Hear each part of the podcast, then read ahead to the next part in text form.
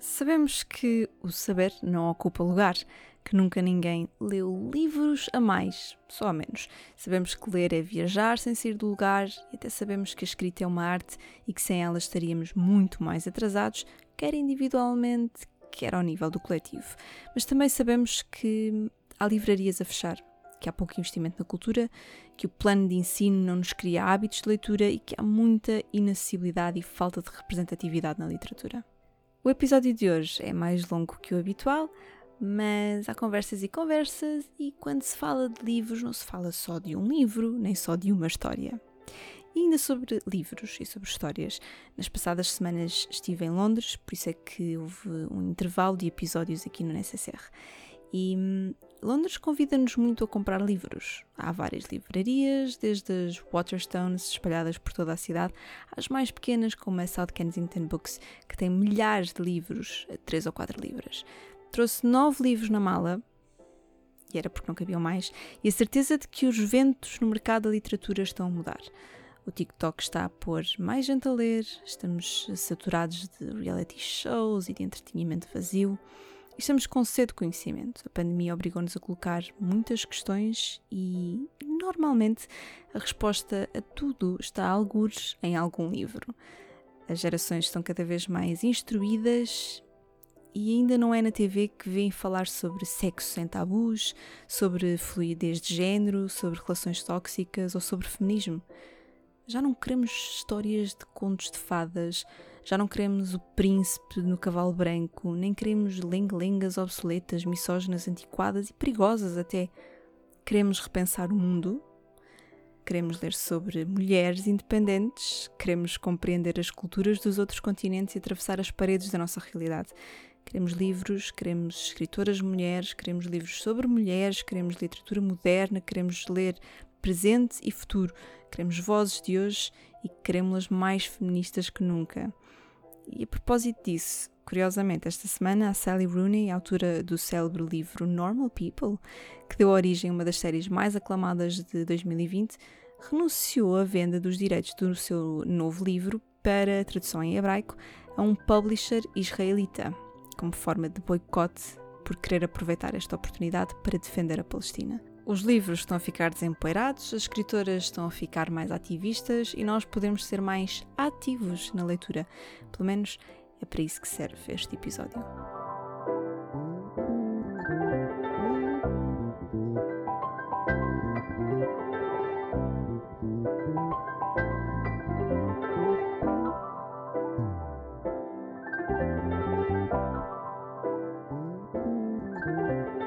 Eu sou a Liliana Marques e sejam bem-vindos ao NCCR.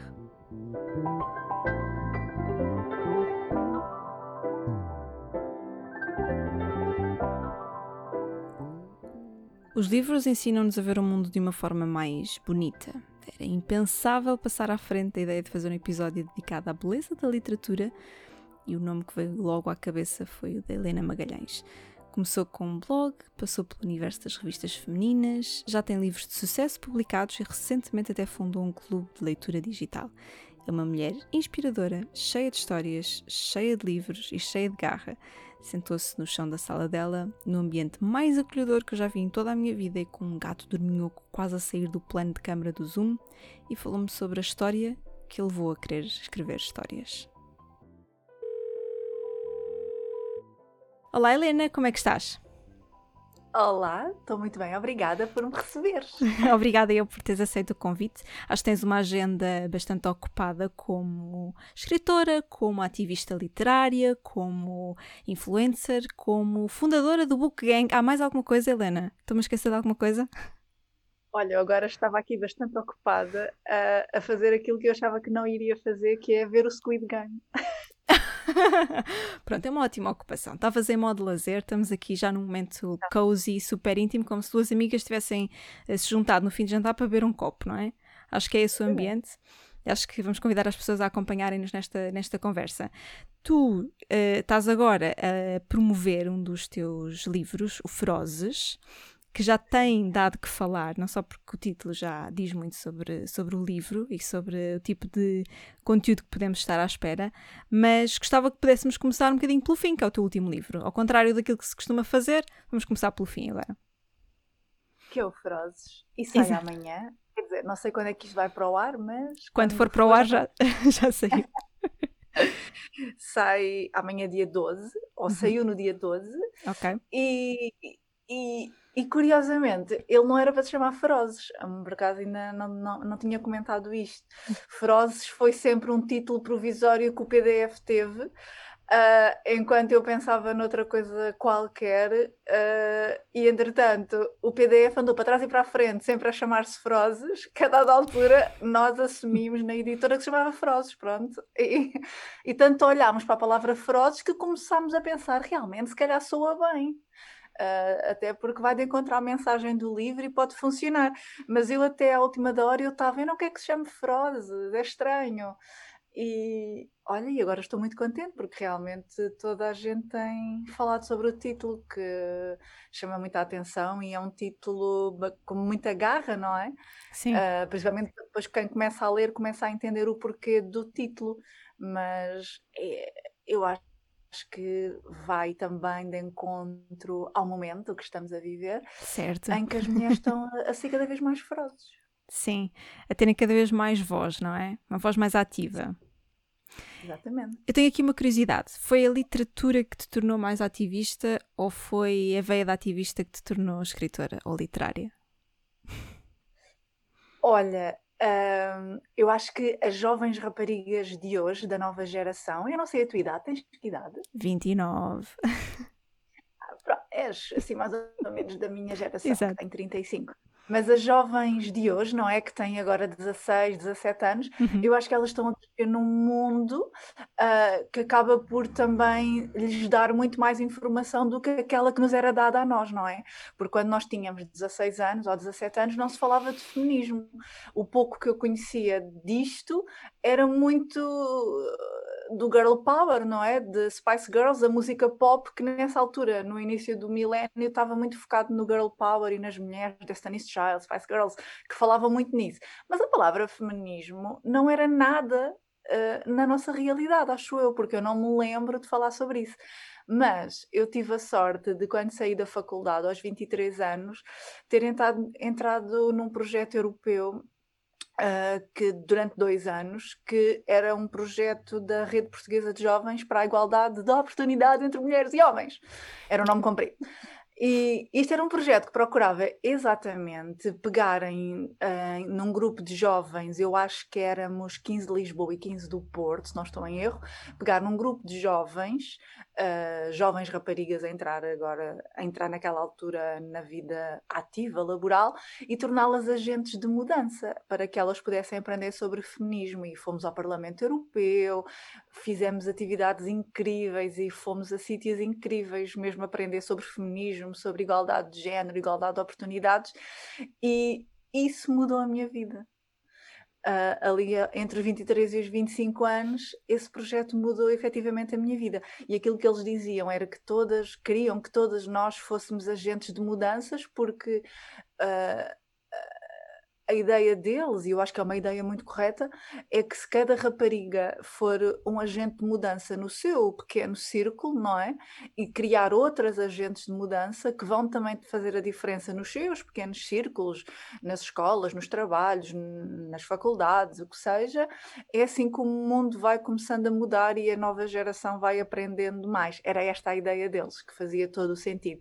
A geração de hoje é uma geração bastante mais, mais ativista e tem acesso a muito mais informação informação do que aquela que nós tínhamos. Mas isso mudou a minha vida. E foi também nessa altura que eu comecei a, a pensar mais estas questões e apesar de eu sempre me ter questionado muitas coisas, uh, nunca lhes dei um nome, não é? Porque eu não entendia. Por exemplo, eu não entendia porque é que na escola, e eu lembro-me de, de ser miúda, 17 anos, e questionar isto, mas sem entender, sem lhe dar uma palavra, porque é que só, porque é que só líamos livros de homens? Eu lembro-me de questionar. E, e, eram livros de homens e que, e que falavam sobre homens. E, eu lembro-me de, de, falar sobre isso e dizer, mas o que é, que é isto? Eurico presbítero, o que é que isto me interessa? Por que é que eu tenho que ler sobre mais um homem? Ou seja, e na altura não, não, se, não se falava sobre isto, não é? E eu não, lhe, uhum. eu não lhe sabia dar um nome. Mas então, quando quando eu, quando eu me comecei a perceber efetivamente de, desta, desta vertente mais feminista uh, em mim, foi quando eu comecei a perceber imensas coisas, como por exemplo que eu inconscientemente lia mais mulheres do que homens, coisas bastante inconscientes, e que e comecei-me também a perceber que um, eu neste caso, uma coisa muito pessoal, é claro, mas que eu acho que isto tem impacto em tudo na nossa geração e na geração de hoje em dia. Por exemplo, eu, enquanto jovem, eu nunca imaginei que, que eu pudesse ser escritora, não é? Para já, porque os livros só me tinham sido dados pela voz de homens. Claro, claro que eu lia muito, muito bem pela minha mãe e pela minha professora, mas nós líamos homens e continuamos a ler, eh, as jovens de hoje continuam a ler homens, porque é só o, de, o plano do secundário é só homens, continua a ser bastante misógino. E, hum, mas para mim, livros sempre foi um hobby. Eu nunca acreditei que isto pudesse ser a minha vida, porque não, eu, não, eu não crescia a ter esta representatividade. Além de não haver mulheres na literatura, havia muito poucas, e aquelas que havia, a, a quem era dado espaço, não é? Eram aqueles nomes assim muito clássicos. Claro. que uma, uma jovem de 17, 18, 20 anos não, não vai achar, uau, uh, Lídia Jorge é escritora, também posso ser escritora. Não, porque não há rep representatividade. Eu não, olho, eu não olhava para essas escritoras e dizia, eu posso ser como elas. Não, porque eu não me via ser, a ser como elas. Então, eu acho que... Hum, isto, isto já está a ficar um monólogo gigante. Força, estás à vontade. Mas, uh, eu acho que a geração de hoje tem muita sorte por uh, ter as redes sociais, porque o ativismo e o feminismo e todo, tudo isto agora está na ordem do dia, mas aquilo que eu às vezes penso é eu faço isto tudo também para que hum, as jovens as jovens de hoje possam olhar para mim e possam dizer: Uau, eu também posso ser escritora. E está ali uma futura grande escritora, eventualmente. Eu acho que isso é uhum. é muito importante e isso é uma das coisas que eu mais gosto de fazer, é de, é de pensar que eu posso estar também a ser uma porta para jovens, posso estar a ser a porta que eu não tive. Certo, certo, certo. Tu, quando é que tu te torn, uh, fizeste ou começaste a ver-te uh, como uma mulher escritora? Porque, tanto quanto sei, a tua formação académica não é na área de, da escrita ou da literatura ou das línguas ou das humanidades uh, mais clássicas.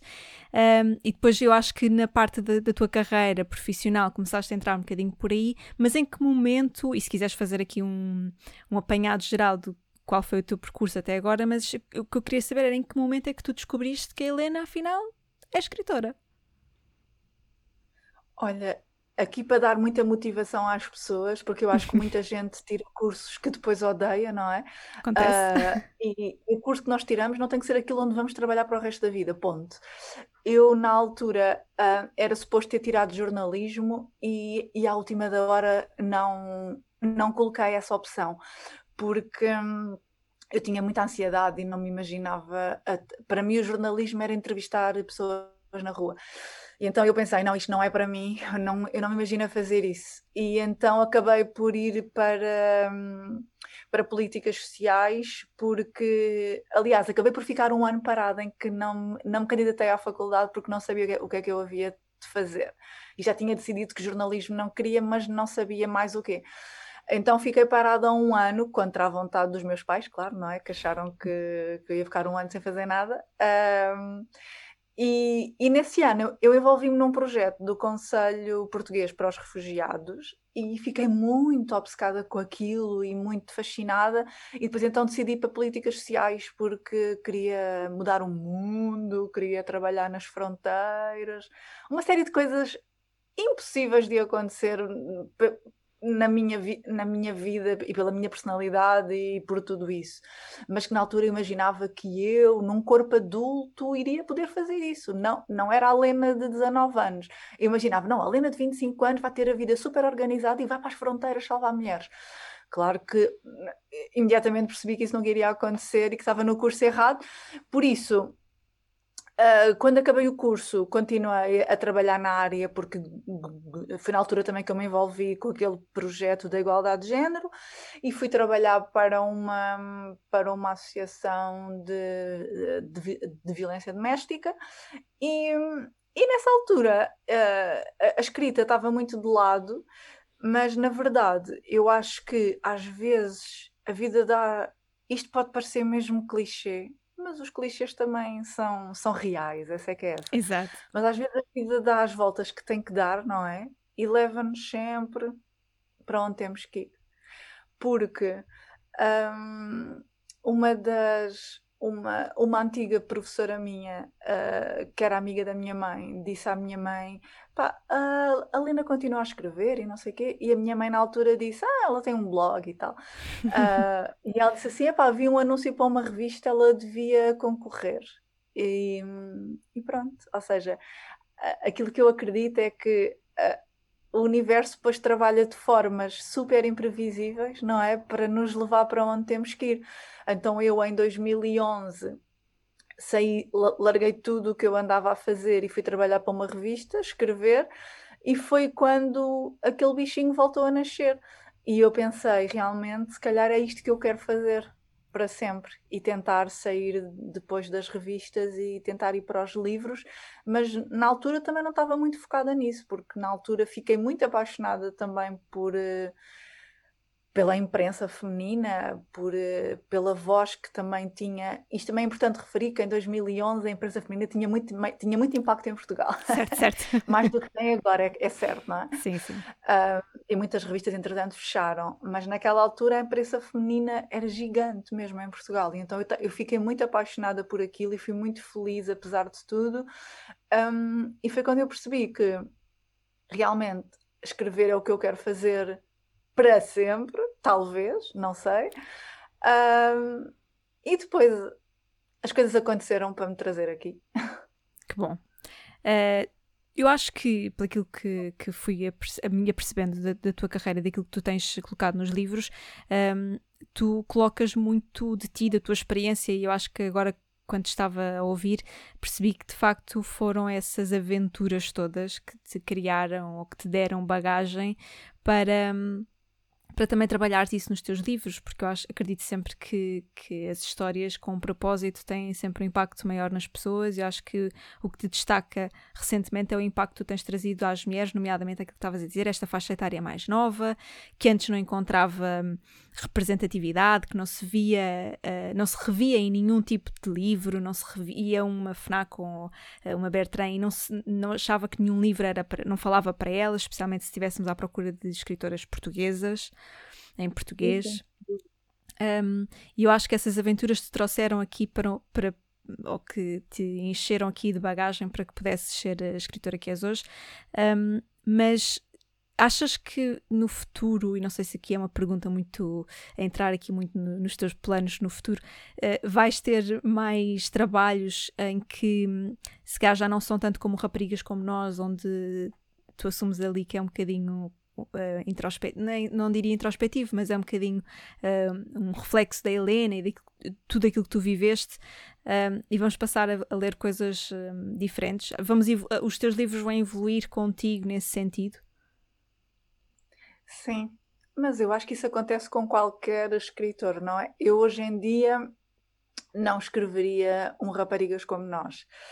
Mas quando eu comecei a escrevê-lo em 2016, tinha acabado de sair da revista e comecei a escrevê-lo porque estive durante um ano em processo em tribunal contra a revista. E como eu estava num processo litigioso um, que envolvia uma série de questões, mas uma delas era que um, eles me andavam a difamar e andavam a prejudicar-me, uh, uhum. era uma das coisas do processo, eu não podia trabalhar Uh, então, nesse ano em que eu fiquei parada, uh, eu acabei por começar a escrever.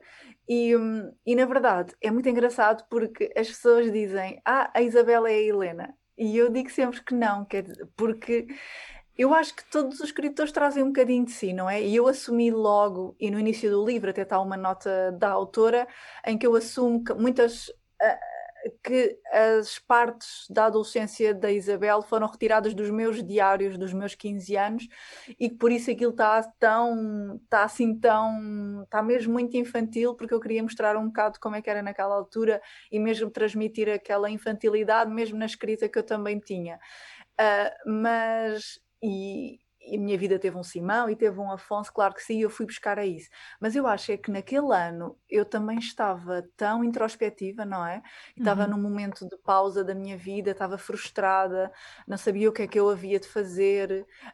Um, eles tinham prejudicado tanto o meu nome que nenhuma outra revista me queria contratar. E eu estava tão introspectiva naquela altura que, que acho que me refugiei também muito nas minhas memórias, não é? E refugiei-me muito na minha, na minha adolescência e, na minha, e naquela fase da minha vida uh, para escrever o Raparigas. Mas hoje em dia, claramente, eu não o faria.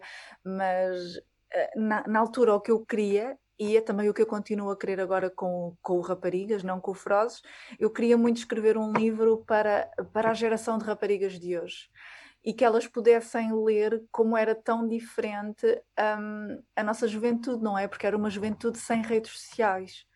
E nós fomos a última geração a ter essa juventude. Uhum. Uh, fomos a última geração a estar entre, entre os dois momentos, o antes e o depois. E eu queria mostrar como isso mudava tanto as dinâmicas, porque era tudo, eu acho que era tudo muito mais mágico e mais, e mais bonito, não é? Porque ao não termos informação sobre as outras pessoas, era tudo muito mágico na nossa cabeça, não é? Nós não víamos as pessoas nas redes sociais, o que é que elas postavam ou não postavam, era tudo, ficava tudo na nossa imaginação, como é que eram as pessoas fora da escola e, e o que é que elas andavam a fazer.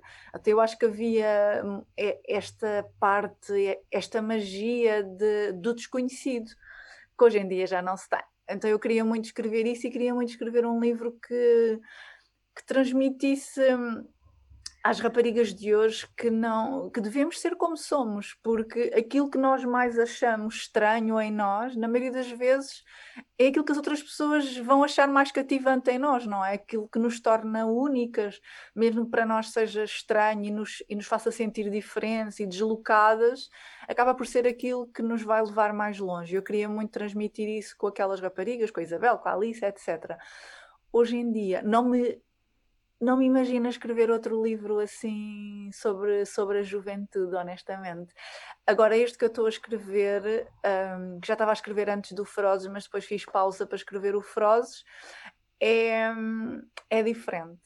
Tá, é com uma personagem do Raparigas, mas não é um livro sobre a juventude. Ok. Eu, eu acho isso é muito mais... mais fascinante, porque eu de tudo aquilo que eu leio e até de alguns exercícios de escrita que faço, é, eu acho que é, é um processo de, de, de, evolução e de honestidade e de transparência quando começamos a escrever. Não gosto muito de ler autores eh, que se afastam tanto daquilo que estão a escrever que deixa de ser uh, genuíno, deixa de ser autêntico. Parece que o autor passa a ser só um veículo de uma história tão longínqua que não me toca. É, é agir ler, mas não me toca. É uma literatura de viagem que não me, não me fascina, não, não a levo comigo para o resto da vida.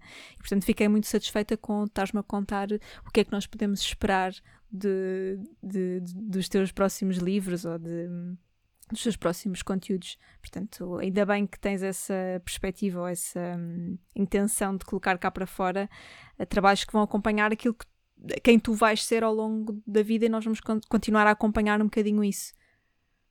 Sim, e eu acho que eu acho que os próprios livros, eu não acredito que nenhum escritor nunca coloque nada da sua vida nos livros. Eu não, eu não acredito. O que eu sinto agora, um, e, e agora que eu escrevi o Ferozes, tenho muito falado sobre isso, é que um escritor protege-se muito atrás da ficção, não é? porque tudo aquilo que ele escreve fica camuflado atrás das personagens. Então o escritor está ali numa, num lugar seguro, em que ele pode sempre justificar-se, eh, porque são as escolhas das personagens. E se o leitor se identificar ou não, é a personagem, não é, não é o escritor. E no caso do Frozes, que é um livro tão, tão autobiográfico, isto é uma coisa que me está a assustar muito, porque eu já não posso esconder atrás de uma, de uma personagem, não é? E então se o leitor não se identificar com as escolhas que eu partilho que fiz, uh, claro que eu estou, estou consciente e, ao fim de, destes, destes ainda pequenos anos nesta, nesta viagem, eu acho que já ganhei assim um bocadinho de carapaça de não levar nada muito a peito e ter a consciência de quando um livro sai cá para fora já não é meu, uhum. deixou de ser meu, agora é dos leitores e eles poderão dizer tudo o que sentirem, o bom e o mau. E já, já aprendi um bocado também a desvalorizar isso, mas custa. Agora, quando um escritor está protegido por trás de uma personagem, eh, eu acho que é mais fácil lidar com, com as críticas, não é? Agora, neste caso, que é, uma, que é o que me está a assustar muito, confesso, e me está a deixar muito nervosa, porque eu agora não tenho personagens para me esconder, porque a personagem do Froz é a Helena. E então não vou poder camuflar atrás da ficção. Por uhum. isso, isso está-me a deixar assim um bocadinho ansiosa, mas acho que também é um trabalho, vai ser um trabalho bom para mim internamente, enquanto ser humano, para crescer também enquanto pessoa.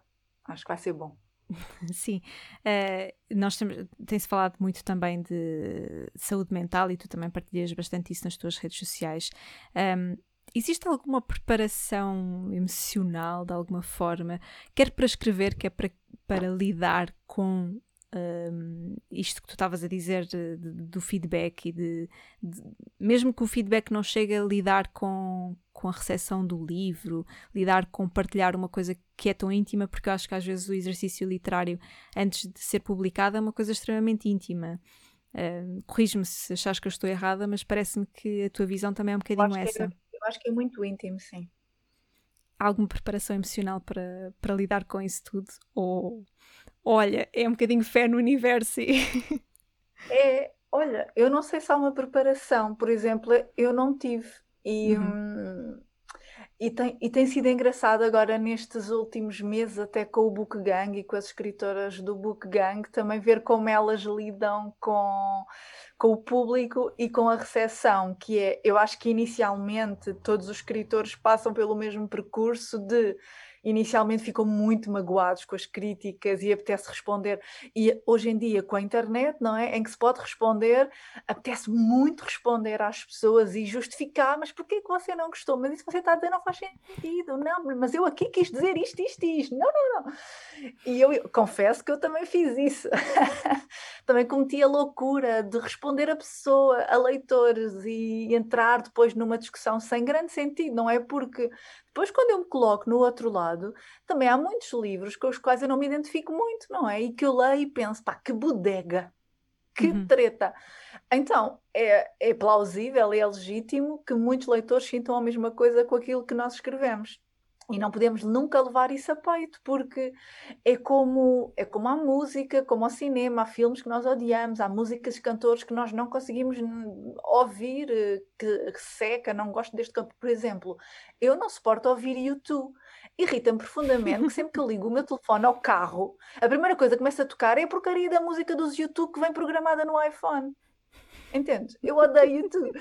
Então, uh, coitados dos YouTube são incríveis, não é? Mas agora para Sim. mim é que não dá. Então, eu acho que tenho feito assim este trabalho de, de não ligar muito. Agora, eu acho que a escrita é uma coisa muito íntima, assim. E eu posso também dizer aqui, por exemplo, uma das coisas que que eu ainda não consegui trabalhar muito em mim, e por acaso aqui há uns tempos falava nisso também no podcast da Ruth Manos, uhum. é que, por exemplo, para mim o que me faz mais confusão é, é saber que a minha mãe vai ler aquilo. E por mais que a minha mãe diga, Lena, tu agora és uma mulher adulta, já não és mais a minha Lena. É muito estranho imaginar, por exemplo, a minha mãe a ler. E, e eu, às vezes, quando estou a escrever, e eu neste Ferozes tentei sair disso, dessa mentalidade de me de pensar, a minha mãe vai ler isto, eu se calhar não devia escrever isto. Porque isso condiciona muito. E a Ruth também comentou que também, também a condicionava a ela inicialmente ela pensar nisso, que a mãe iria ler as coisas que ela escrevia, até coisas sobre sexo e, uhum. Uhum. e, e homens. Uh, porque eu acho que são aquele tipo de coisas que é sempre estranhas. Na...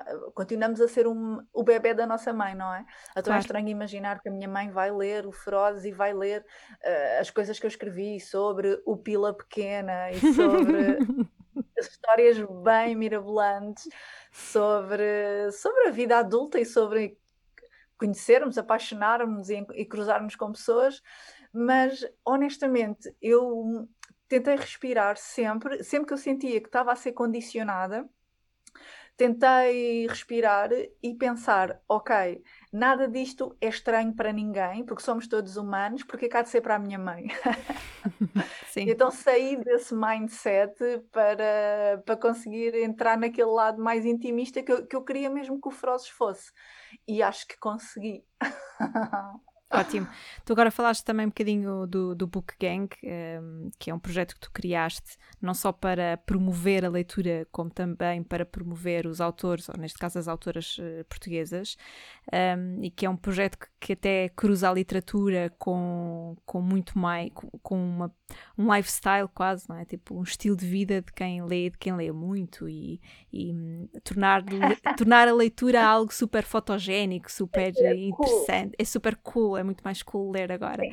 E até hum, recentemente entraste numa tendência enorme que é uh, o TikTok relacionado com a literatura, que é uma coisa que tem dado a falar e tem posto muitos livros uh, nos tops de algumas lojas que, que, elas, que, que, que, os comerciantes ou os publishers não estavam à espera de ter esse tipo de visibilidade, digamos, de alguma forma gratuita, não é?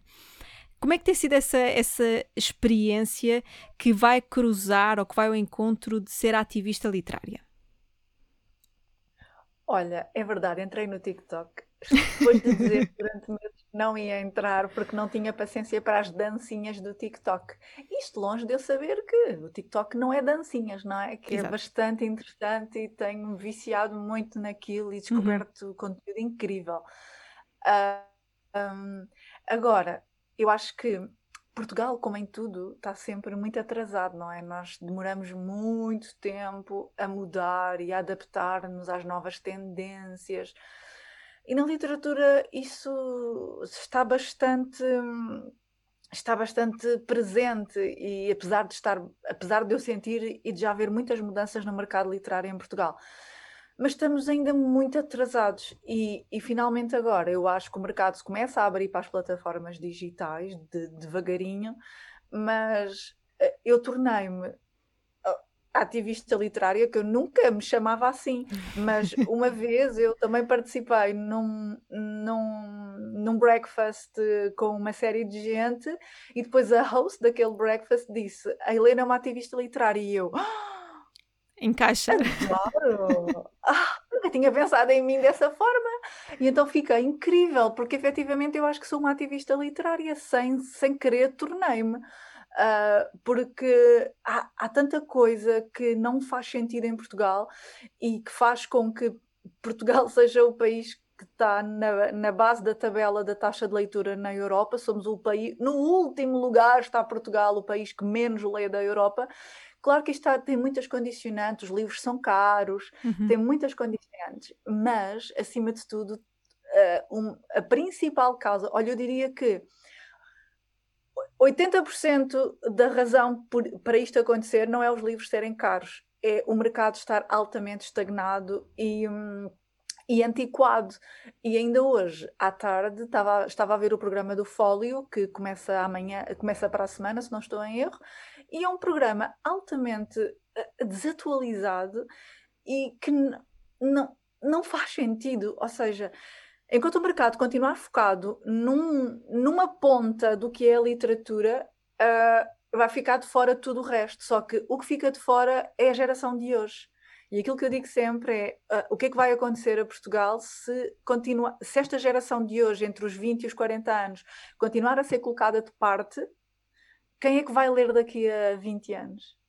Porque as pessoas, para quem o mercado continua a comunicar, que é, que é a geração a seguir à nossa, é a geração dos 40, 50, 60, daqui a 20 anos vai representar uma fatia muito pequenina do mercado. E, e então eu acho que isto é de uma visão tão pequena e tão tacanha, e é uma coisa.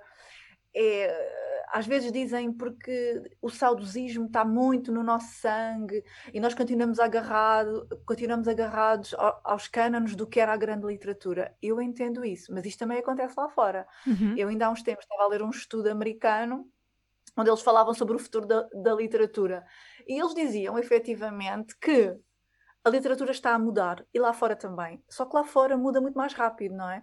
E, e o que esse estudo dizia é que a maioria dos escritores uh, internacionais, uh, escritores americanos, América Latina, Brasil, Europa até, uh, já, já começaram a mudar, já começaram a sair daquilo que era a grande literatura antigamente, não é? Porque as pessoas de hoje não querem ler isso e porque a sociedade mudou. Só que Portugal continua a culpar a geração de hoje, que é uma geração burra, é uma geração com menos conhecimentos, é uma geração que não, que não é intelectual, é uma geração desinformada. Não é não é? Nós, não somos, nós somos a geração mais inteligente. O problema é que nós, neste momento, a, a, sociedade mudou mais nos últimos 10 anos do que mudou nos 20 anos antes. E a sociedade de hoje é diferente. Nós não podemos crer como, que nós, olha, nós, com 30 anos, que trabalhamos o dia todo, que chegamos a casa, vamos ler Lobo Antunes. Claro. Não podemos crer, não é? Porque nós temos YouTube, TikTok, redes sociais, Netflix, temos tanta coisa disponível que há 30 anos não existia em Portugal. E, e, e, Portugal está super atrasado. E o que esse estudo dizia, exatamente, é que os escritores de hoje estão, estão, estão a perceber-se que escrever ficção ou escrever literatura hoje em dia tem que estar mascarado de escrever entretenimento porque é isso que as pessoas querem ler. E a maioria dos escritores já está a afastar dessa bagagem do que era a grande literatura de antigamente, de há 30, 40 anos, e estão a escrever para o leitor de hoje, estão a escrever hum, ficção, uh, estão a escrever literatura mascarada de entretenimento porque aquilo que mais eh, as pessoas têm que questionar, quem trabalha no meio, no mercado, é como é que nós vamos vender livros a pessoas que não nos querem ler e que não estão interessados em ler. Então, hoje em dia o mercado tem um trabalho muito maior, que é o mercado tem que cativar o leitor, coisa que há 30 anos não acontecia, não é? Há 30 anos, uh, por exemplo, há 30 anos nós tínhamos meia dúzia de canais. Claro. Eu acho que as pessoas esquecem disso. É que há 30 anos Portugal tinha três canais. Um, então não podemos continuar. Às vezes aquilo que eu digo é parece que fazemos todos os anos a mesma coisa, ou seja, continua-se a fazer o mesmo em Portugal, mas espera-se milagrosamente um resultado diferente. Espera-se sempre.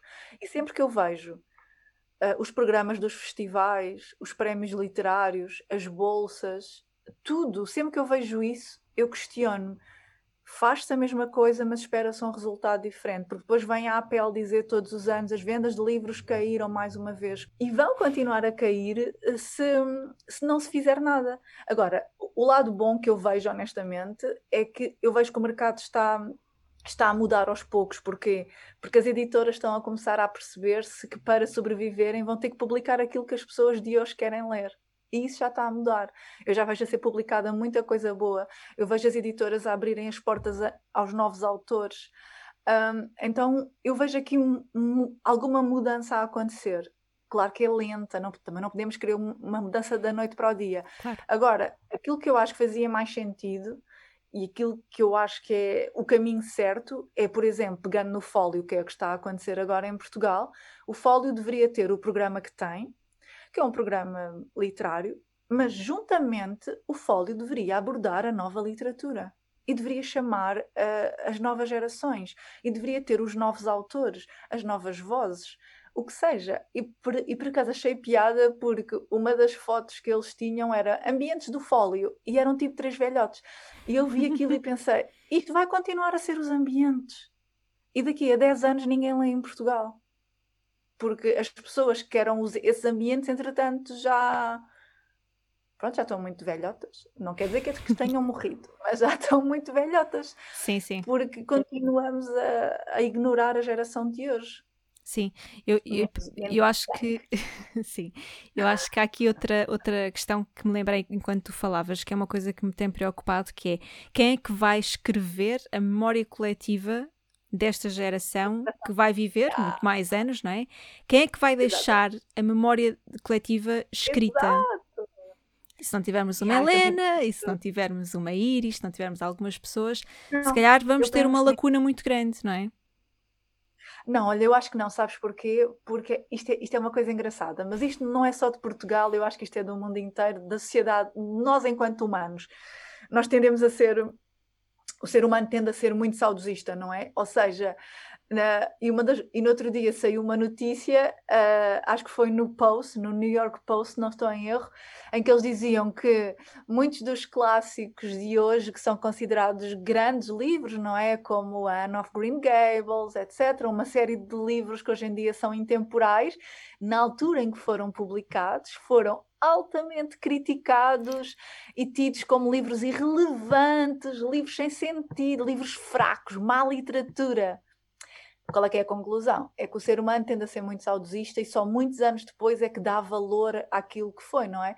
Então, às vezes, eu, quando eu estou assim a brincar, a brincar, mas de forma séria, eu digo sempre: nós, nós vamos ser os clássicos da manhã, nós vamos ser grandes, não vamos estar é já cá para viver disso, mas vamos ser grandes. Agora, eu acho que hum, Há muitos autores a escrever sobre a geração de hoje, claro que sim, e temos grandes, grandes, grandes livros e que lá está, que escrevem sobre a nossa memória coletiva enquanto sociedade hoje em dia.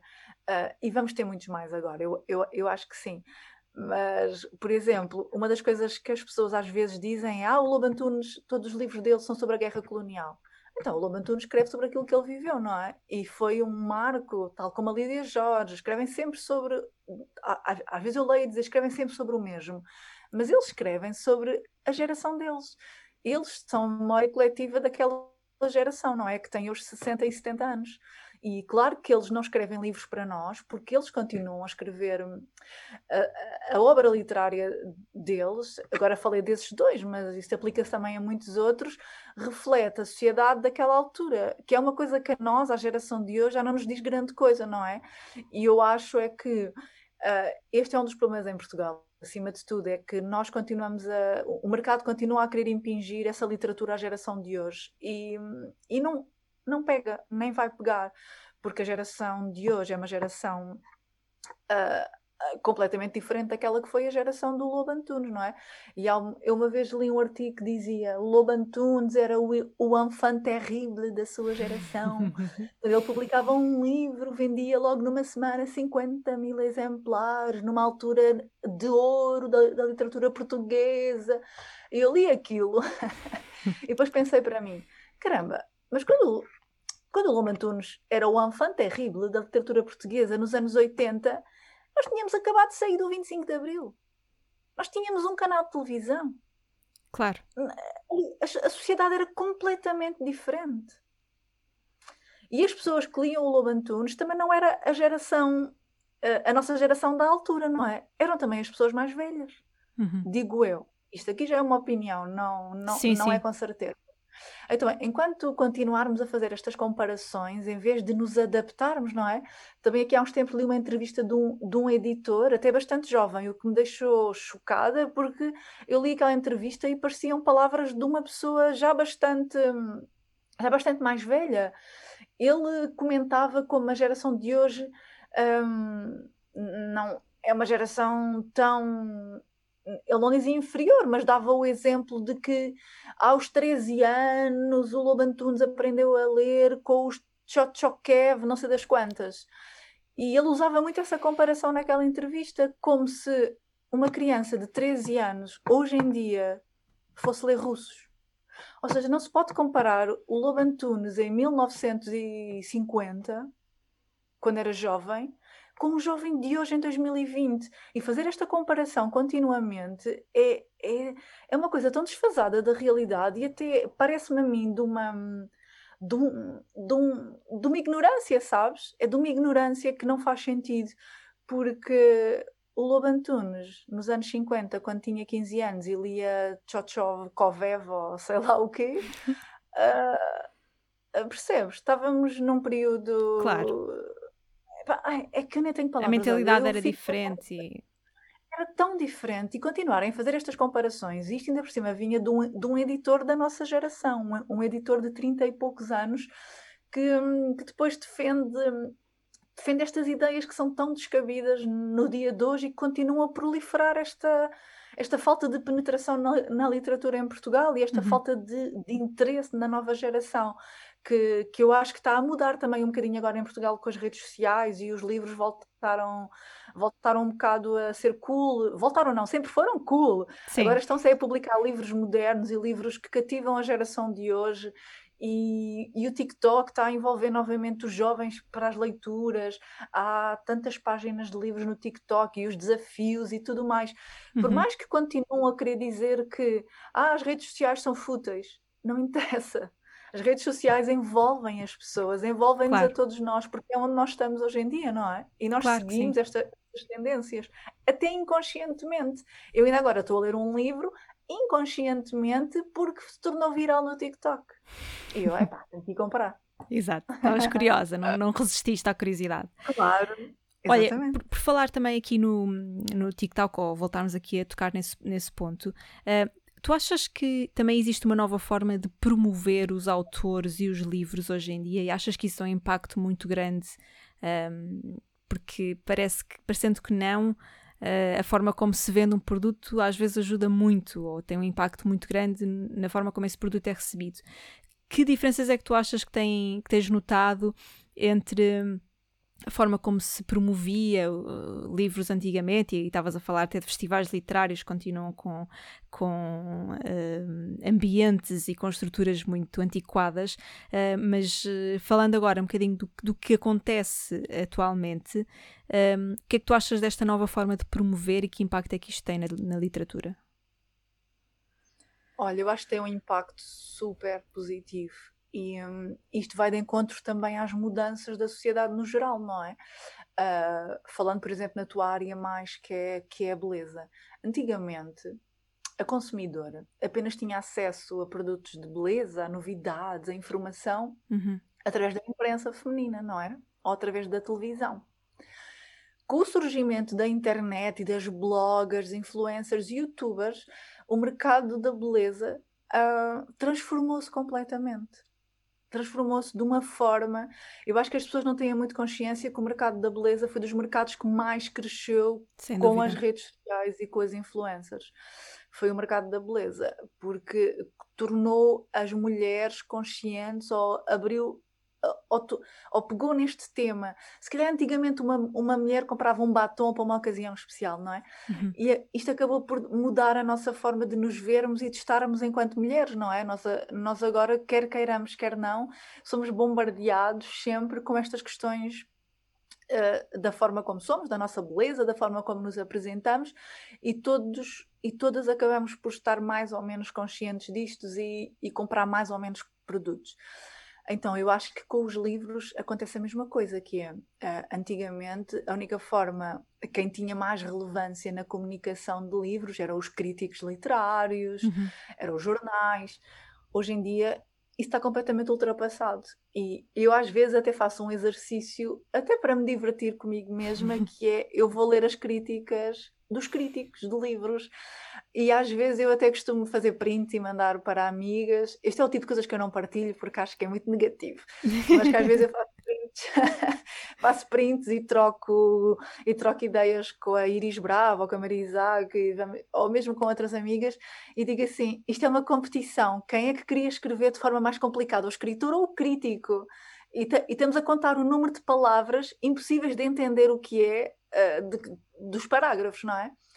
Então, uh, hoje em dia, além de, da imprensa ter cada vez menos relevância nesta parte, um, nesta parte da sugestão de leituras, porque a imprensa está focada no, num nicho muito particular. Eu acho que a imprensa continua a ter, continua a ter relevância no seu nicho. Uhum. Eu acho que é um nicho uhum. 50 mais, pronto. Um, na geração abaixo, eu acho que os críticos literários, as páginas de livros de jornais, o que seja, estão, eu acho que estão cada vez mais desatualizadas e a geração de hoje não é aí que vai procurar. E tal como na moda, na beleza, em tudo, em todas as áreas, as redes sociais uh, mudaram os mercados, nos livros está a acontecer a mesma coisa. E, um, e lá fora, claro que lá fora temos exemplos estrondosos, obviamente, uh, do impacto das redes sociais uh, na venda de livros, e temos o exemplo, opa, coisas bastante óbvias como o Clube da, da Ópera, o Clube da Reese Witherspoon, são clubes, cria, são clubes para criar best-sellers, ponto. Está uh, mais do que provado até pela, pela do que está na genes daquilo, é para criar best-sellers. E eu acho isso incrível, porque, porque no caso da ópera, o seu foco era criar best-sellers em autores negros, uhum. no caso da Reese Witherspoon, o seu foco era criar best-sellers em mulheres.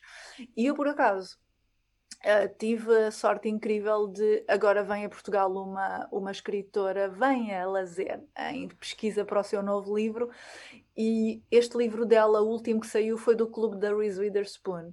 E nós no outro dia, quando ela me telefonou, porque nos vamos agora encontrar quando ela estiver cá para a semana em Portugal, estávamos a falar sobre o mercado e ela disse uma coisa super engraçada que eu não fazia ideia, que ela disse assim, um, antes, de, antes da Reese Witherspoon ter criado o, o clube Hello Sunshine, o que seja, uhum. uh, acho que as pessoas não têm consciência como as mulheres tinham uma voz tão pequenina na literatura americana.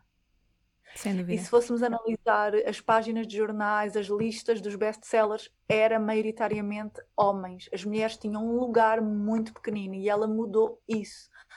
Uh, eu acho que são coisas que nós nem temos consciência. Uh, como o mercado americano também era dominado por homens e como temos estas novas mulheres nas redes sociais, celebridades, pessoas conhecidas, mulheres de, com uma voz ativa que estão a mudar esse panorama e a abrir as portas para outras mulheres e para a literatura no feminino, que era uma coisa que hum, tinha tão pouco espaço e eu também não sabia. Mas depois eu comecei a pensar até na minha própria, no meu próprio uh, na minha, como é que diz, no meu baú das memórias do que é que eu me lembrava de ler antigamente há uns 10 anos ou há uns 5 anos a nível de americanos e efetivamente os fenómenos americanos que chegavam cá a Portugal eram maioritariamente homens também. E é um trabalho que eu acho que lá está, porque o feminismo, apesar de tudo, ainda é uma coisa muito recente, mesmo aqui em Portugal e no nosso imaginário e na, e na nossa percepção que temos da sociedade. E nós até, eu acho que até há muito pouco tempo não tínhamos consciência desta, destas diferenças, não é? E desta disparidade de lugares e de, e de vozes, porque até, até, na cultura, até no mercado americano era um mercado dominado por homens que está agora a mudar.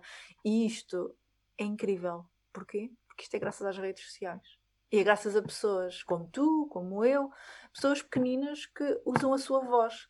E às vezes, quando às vezes eu leio coisas, e eu penso muito sobre isso, que é, às vezes nós pensamos, ah, a minha voz é, a minha voz é tão insignificante que eu não vou fazer nada, não, não vale a pena, eu vou chegar a 100 pessoas. Ah, não vou gravar um podcast porque vou chegar a 100 pessoas. E então? Não é? E então? Todas claro. as vozes interessam, por mais pequenas que sejam. E essas 100 pessoas, se partilharem com outras 100 pessoas, já são 200 pessoas. Claro, claro que sim. Isso é uma cadeia, não é? Uhum. Uh, eu, eu acho que chegaste aqui a um ponto que poderia, poderá concluir muito bem a nossa conversa, que é uh, as vozes, que eu acho que aqui até há uma ligação muito interessante porque a literatura é uma forma, ou foi uma forma das mulheres terem alguma voz. Uh, não só porque uh, houve uma altura em que começaram a, a, poder ler alguns livros e a despertar um bocadinho a sua curiosidade e a sua mentalidade, mas também porque começaram a poder uh, a ser alfabetizadas e a poder escrever e a partilhar as suas histórias e isto teve um impacto muito grande também na libertação da mulher, muito embora as pessoas não, não façam muitas vezes essa leitura tão taxativa, não têm consciência. Um, mas hoje em dia também um, uh, eh, não é só uh, escrever para ter voz, é um bocadinho.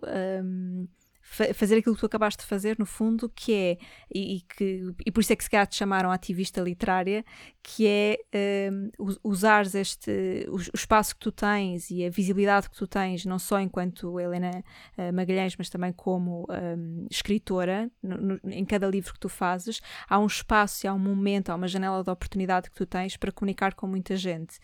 Um, como é que tu vês isto? Como é que tu vês o papel eh, das mulheres, não só das escritoras, eh, mas também das mulheres, quer nas redes sociais, quer na literatura, quer no entretenimento, o papel e a importância de cada voz? Eu acho que tu já disseste aqui um bocadinho que, eh, independentemente de estarmos a falar para 100 pessoas ou para 100 mil pessoas, a voz importa, mas qual é a tua hum, interpretação do que está a passar? Olha, eu fico. Por acaso é uma coisa engraçada, porque nós as duas, apesar de nunca nos termos conhecido pessoalmente, uhum. trocámos. Eh, acho que, nos, acho que falámos a primeira vez a propósito de um tema deste. Provavelmente.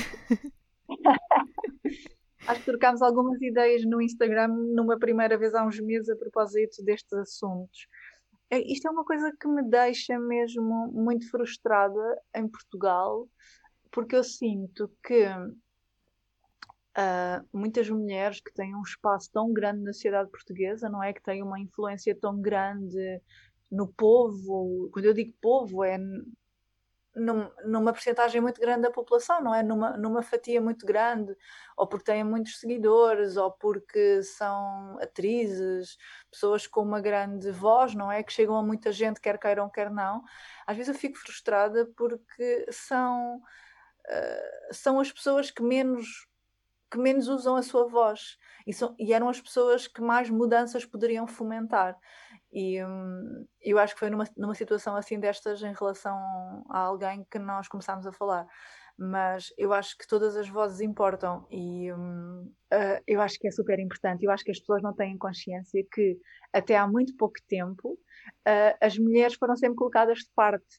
E há tanta coisa que, nos, que nós assumimos como certo e como um dado adquirido, porque foi assim que fomos ensinados, e nós nem temos consciência, nós não paramos para, para pensar. Eu, por acaso, falo nisto, falo nisto no Frozes, é que o mundo como nós o conhecemos, o mundo onde nós vivemos, foi esculpido por homens, pelas leis dos homens, feitas para os homens, nunca para as mulheres. Uhum. E às vezes, às vezes eu penso, é absurdo em 2021 ainda se andar a discutir o aborto em alguns, em, em montes de países, não é? É absurdo essa discussão. Mas se nós pensarmos que nós vivemos numa, numa sociedade uh, que foi esculpida há pouco tempo e que foi esculpida por homens para homens a pensar nos homens. E as leis foram feitas à medida dos homens, nu, nunca à medida de, de, das mulheres. E as mulheres só há muito pouco tempo é que se começaram a libertar e é que, se, e é que começaram a ter algum lugar na sociedade, em todas as áreas, claro. E, e agora esta semana falou-se muito na questão do Nobel, de serem maioritariamente homens. Ou seja, há muita coisa no nosso dia a dia que nos passa de forma totalmente inconsciente, porque nós já assumimos como normal. E depois há uma coisa engraçada que é o nosso cérebro, quando nós vemos muitas vezes a mesma coisa, o nosso cérebro assume aquilo como um hábito, não é? Por isso é que há aquele livro do como criar um hábito, que se repetirmos um hábito durante X dias, ele torna-se um. torna-se um hábito dentro de nós, porque o nosso cérebro assume aquilo como uma coisa que nós gostamos de fazer ou que temos de fazer. Uhum. Então, há tanta coisa na nossa sociedade mundial, não só em Portugal, que é, está tão entranhado dentro de nós que nós não questionamos. E, e, é por isso que eu acho que todas as vozes importam, por mais pequenas que sejam. Eu acho que se todas as mulheres usassem a sua voz para no seu pequeno círculo e se as nossas grandes figuras públicas portuguesas, olha, era a propósito daquilo que nós falámos antes de começar a gravar sobre. Hum, ai, como é que ela se chama? Alexandria uh, Ocasio-Cortez? Exatamente, foi, eh, que foi, caso os ouvintes não tenham, não tenham estado a par disto, uhum. ela foi à Met Gala com um vestido que tinha escrito uma série de coisas no vestido sobre a taxa dos ricos, não é? Não uhum. era? Sobre. E, e, o que é que aconteceu? No, no dia a seguir, as pesquisas de Google em relação a isso, tipo, bateram um pico. Ou seja, ela foi ela usou a sua voz, o seu poder, o seu poder, a sua visibilidade para num evento como o Met Gala levar um vestido que tinha escrito uma série de coisas importantes para aquilo que a América está a viver neste momento. E ela levou as pessoas, a sociedade, a pesquisar sobre isso. Isso é usar a nossa voz de forma positiva, uh, em qualquer que seja a, área, a nossa área de atuação. E isso é aquilo que eu mais desejo, e, e foi por isso que eu escrevi o livro Ferozes, porque no final do dia é um livro em que eu espero que as, as mulheres ao ler se sintam inspiradas e se sintam cap capacitadas para usarem as suas vozes e para se tornarem ferozes porque é assim que o mundo muda e é assim que o mundo se vai tornando cada vez mais justo para as mulheres. E agora, nada a ver, mas pegando neste tema, há um livro incrível sobre isso que é Mulheres Invisíveis e é um livro da Caroline, Caroline Pérez.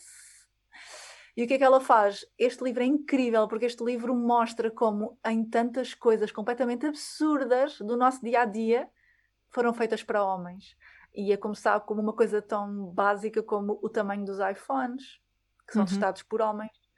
E eu, e eu quando estava a ler aquele livro, até, até me lembrei de uma coisa mesmo estúpida, que aqui há uns anos, no último Rock in Rio aqui em Lisboa, eu lembro-me de estar lá com, as amigas e termos ido às casas de banho, que eram assim umas casas de banho todas modernas, já não são aquelas latrinas, não é? Como antigamente. é, é assim um, um, edifício, um contentor gigante, todo moderno, com montes de compartimentos, tudo mega moderno. E eu lembro-me de estar lá e de nós comentarmos estes, este, estas casas de banho foram desenhadas, testadas por homens porque nenhuma mulher cabe aqui dentro agachada para se sentar na sanita. Aquilo foi testado por homens de pé. Uau. E eu lembro, isto já foi, ou seja, foi no último Rock in Rio, já não me lembro quando é, quando é que foi, em 2018 talvez. Para aí. E eu hum. lembro nessa altura estarmos a falar sobre isto, sobre até as casas de banho femininas de mulheres são testadas e criadas por homens, porque qualquer mulher a testar aquilo ia ver, não, estes compartimentos não cabem para as mulheres. Porque a mulher ao agachar fica sem espaço de pernas que foi testado por um homem de pé. Ou seja, e o que este livro nos faz lembrar, este livro das Mulheres Invisíveis, é exatamente como a nossa sociedade está, está hoje em dia, em 2021, continua a ser uma sociedade esculpida por homens. Sim. Em montes de coisas, em estudos médicos, em medicamentos que são testados e feitos apenas para homens, mas depois tomados por mulheres também. Uhum. Sobre a questão de, da quantidade, os milhões que se investem todos os anos em tratamentos para a impotência masculina, mas não se gasta nem um terço desse dinheiro para endo a endometriose, por exemplo. Tanta coisa que mostra como vivemos num mundo de homens. Sim. Esta conversa, olha, durava aqui a noite durava, inteira. Durava, durava, uh, eu, não, eu, não queria aqui, aqui ser uh, ao que nos que parecêssemos assim super, super nerd de, nerds de books, eh, de books, de livros, até me troquei agora, uh, mas eu acho que o impacto que os livros têm para mudar a, a consciência do coletivo é muito grande, até porque se para olhar, os livros são muitas vezes a base de alguns filmes, de algumas séries e de alguns elementos de entretenimento que nós conhecemos. E, portanto, se formos mesmo, mesmo, mesmo à Gênesis, eu quero acreditar que se calhar. Um, ehm, a importância dos livros é sem dúvida muito uh, descredibilizada, não é? Há muita gente que não compreende a importância do, do livro um, ehm, na, na, nossa vida e no nosso coletivo, mas eu acho mesmo que é importante refletirmos sobre esta parte de que uh, se os livros são a base de, de, quase todo o entretenimento que nós conhecemos, não serão os livros, se calhar, a, a, raiz onde nós temos de ir para tentar resolver uma série de problemas do coletivo e criar aqui uma nova narrativa para o coletivo e se calhar fazer com que as pessoas se questionem que é aquilo que tu fizeste no Ferozes e que é aquilo que tu tens vindo a fazer enquanto ativista literária, enquanto fundadora do Book Gang.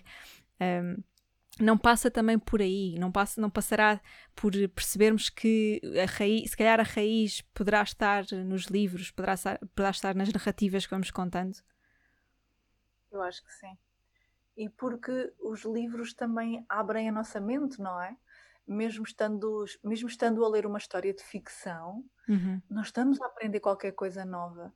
Eu adoro trazer para o Book Gang livros de outras culturas, porque aprendemos sobre uma outra cultura, aprendemos pontos de vista diferentes do nosso, saímos desta nossa bolhazinha que é viver em Portugal na nossa cultura e aprendemos como é outras vidas, outras realidades, outras pessoas. Eu acho que isso nos torna seres humanos altamente mais empáticos, torna-nos pessoas mais inteligentes, faz-nos compreender o mundo e olhar para o mundo de, outra forma, não é?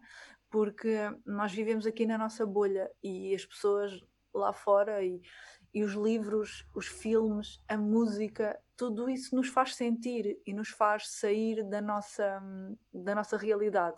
Além do mais, depois é aquela parte que para mim é o que mais me fascina e desde criança me fascina nos livros, é um bocado a magia, não é? Claro. De sairmos da nossa vida e entrarmos e vivermos tantas outras vidas e aprendermos tanto com, com as personagens. E eu lembro-me que há um diálogo que eu coloquei no Raparigas Como Nós, que tinha sido um diálogo que eu tinha tido na altura também com, com uma pessoa em que, e eu coloquei esse diálogo na, na Isabel e no Afonso, em que ele diz assim: ah, Não me interesso nada por livros porque não sei qual é, é a relevância de estar a ler uh, uma, uma coisa que uma pessoa inventou e que nem, sequer é realidade, não é? E depois, eh, e, porque nada daquilo é real. E depois eu, ela responde que tu, toda a ficção vem da mente, da experiência de um leitor e de um escritor e é o reflexo do comportamento humano. E depois ela remata a dizer: Mas tu jogas jogos no computador, também, também estás a jogar uma coisa que foi inventada e que não é real por outra pessoa.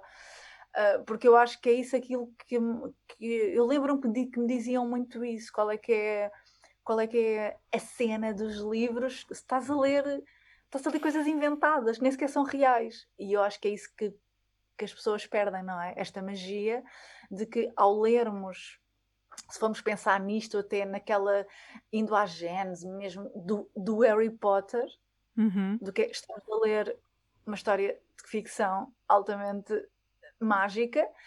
E se formos pensar nos ensinamentos que estão por trás dos livros Harry Potter, na bagagem que os livros dão para o jovem, aos jovens e nas mensagens que passam uh, até o dia de hoje enquanto adultos, uh, o, Harry Potter é um exemplo de livro de fantasia que traz tantas mensagens sobre a sociedade, não é? Sem sobre dúvida. a sociedade. E eu, eu agora, por exemplo, estava a ver o Squid Game antes de nós falarmos, que estou viciadíssima. Sim. Estava a trocar umas mensagens com uma amiga e ela dizia: se, se reparares bem, o Squid Game é uma análise da sociedade, numa situação limite, uhum. em que as pessoas uh, onde não há regras, quando não existem regras, como é que o ser humano se comporta, não é? Que uhum. é um uhum. bocado da lei da sobrevivência. E é isso que eu estou a achar fascinante no Squid Game mesmo, é isso, é que estamos a ver uma série, é fantasia, nada daquilo é real, mas faz-nos refletir na sociedade e na forma como nos comportamos e na forma como a bondade, a inveja, o medo uh, regem os nossos comportamentos, não é? E a forma como interagimos uns com os outros. Então Sim. eu acho que essa é a maior magia dos livros e de, toda a cultura, da música, do cinema, das séries, de tudo. Sim, sim, Toda sim. esta magia. Sem dúvida. Olha, eu não te, para terminarmos, eu não te vou pedir para me dizeres qual é o teu livro favorito, porque já deves estar careca não, de dizer qual é que é. Nem tenho um livro favorito. Estava aqui é sempre aquela, só.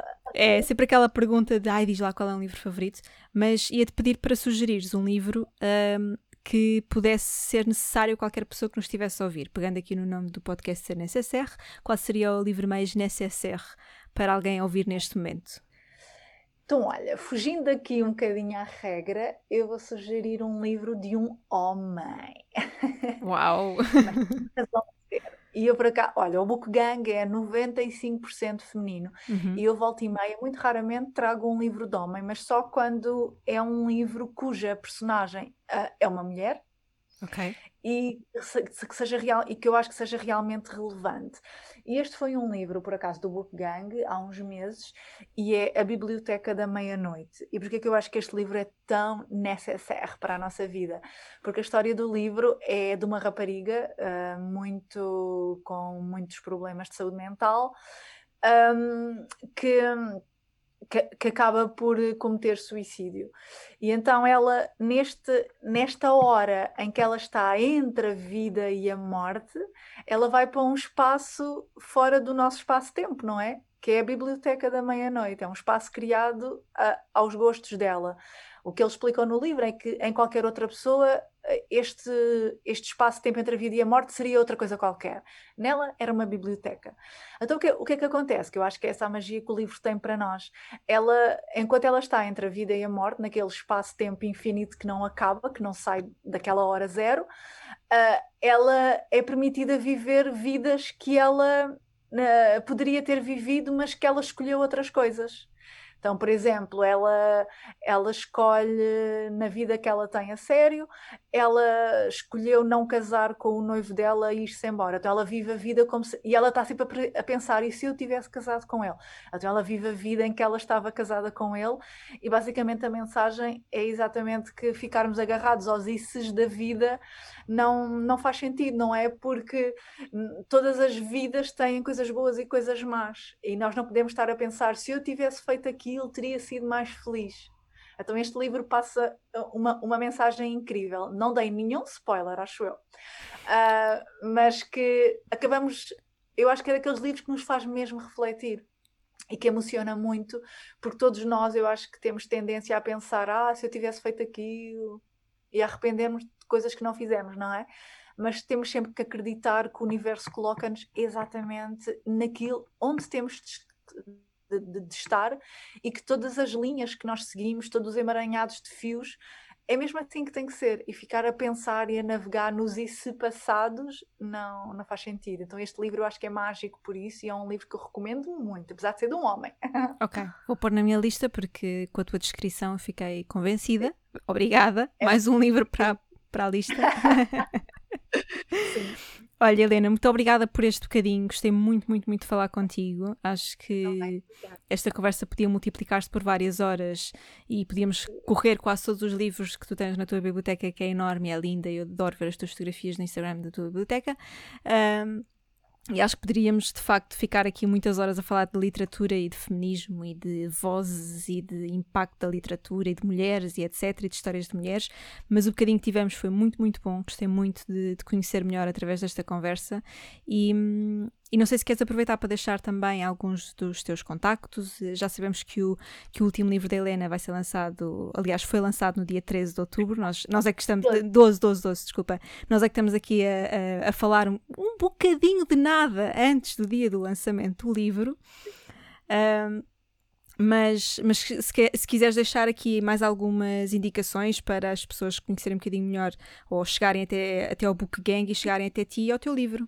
Sim, podem acompanhar o Book Gang no Instagram, que é o HM Book Gang, e o meu livro, Ferozes o Novo, está à venda desde o dia 12 em todo o lado e eu espero que, que, que, seja um livro que corra bem e que tenha, e que tenha um percurso bom.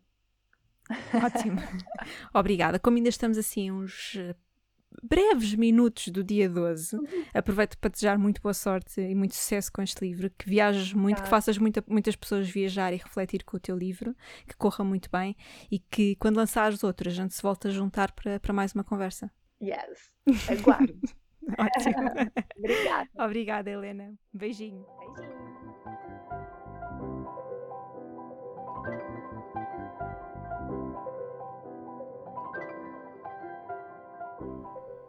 Que seria da humanidade sem os livros? Provavelmente seríamos ainda mais estúpidos e aborrecidos do que já somos. Os livros tornam-nos interessantes. Se, por um lado, a beleza exterior pode ser melhorada com retinol e zinco, a beleza interior pode ser melhorada com livros. Cada capítulo é um autêntico elixir de beleza para o nosso intelectual.